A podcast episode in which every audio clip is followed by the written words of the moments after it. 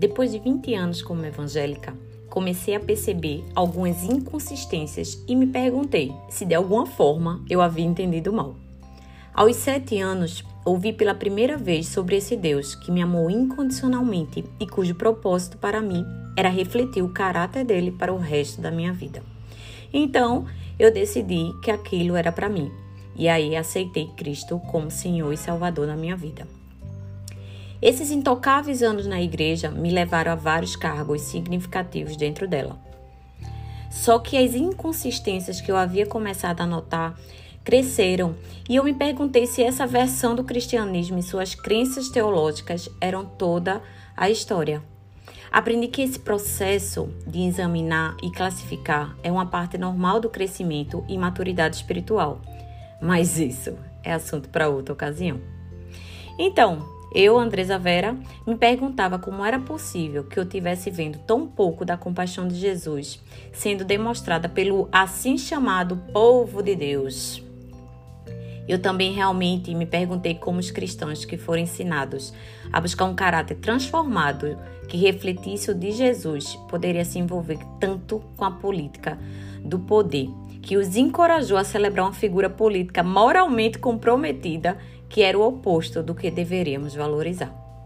Onde estava a igreja? Onde estava o Jesus dos evangelhos? Quando comecei a expressar minhas preocupações com alguns amigos cristãos de confiança, ficou óbvio que eu os estava deixando muito desconfortáveis e que eles não queriam falar sobre minhas perguntas. Eu estava começando a sentir que não pertenceria ao lugar que havia sido meu lar por tanto tempo.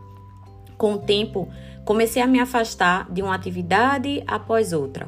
Não ia mais para os cultos, não participava mais dos grupos familiares, não participava mais dos serviços sociais dentro da, dentro da igreja, até que a única coisa que me restava era a minha nova igreja. Era eu sendo igreja.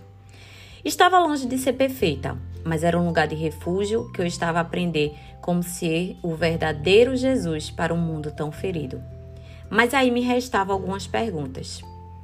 Eu poderia ser cristão sem ir à igreja? Eu queria ir a alguma igreja, templo físico? Eu ainda queria ser uma cristã? E a Bíblia?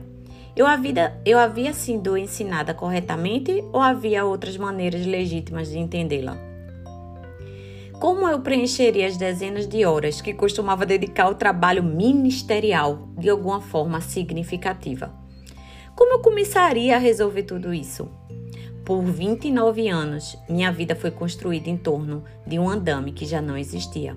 Eu me sentia livre e não tinha ideia de onde ir nem como me virar. A dor que vinha crescendo lentamente agora, era esmagadora.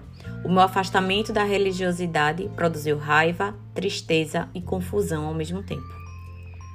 O que eu ainda não sabia era que essa difícil experiência faria, parte do que me levou a me tornar uma educadora e coach cristã.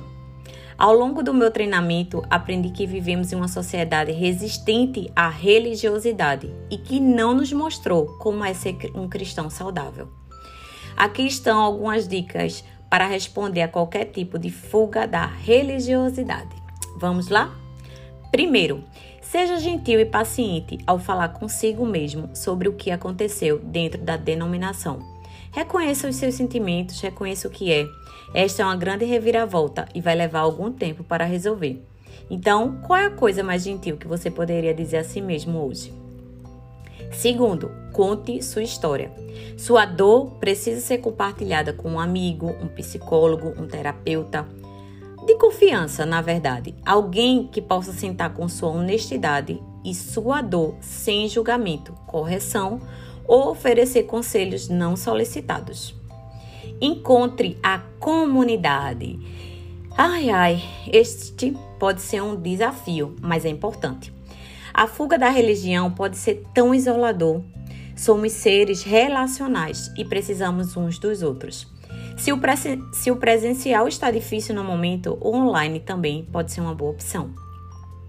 A experiência da fuga da religiosidade e a dor que o acompanha são dolorosas, isoladoras e muitas vezes imprevisíveis. Enquanto você percorre esse caminho, espero que essas dicas e recursos forneçam algum incentivo e ideias úteis. Depois de vários anos de turbulência interior, finalmente comecei a formar um novo andaime para a minha vida, centrada em oferecer apoio, encorajamento e esperança àqueles que também ficaram com o coração partido pela religião.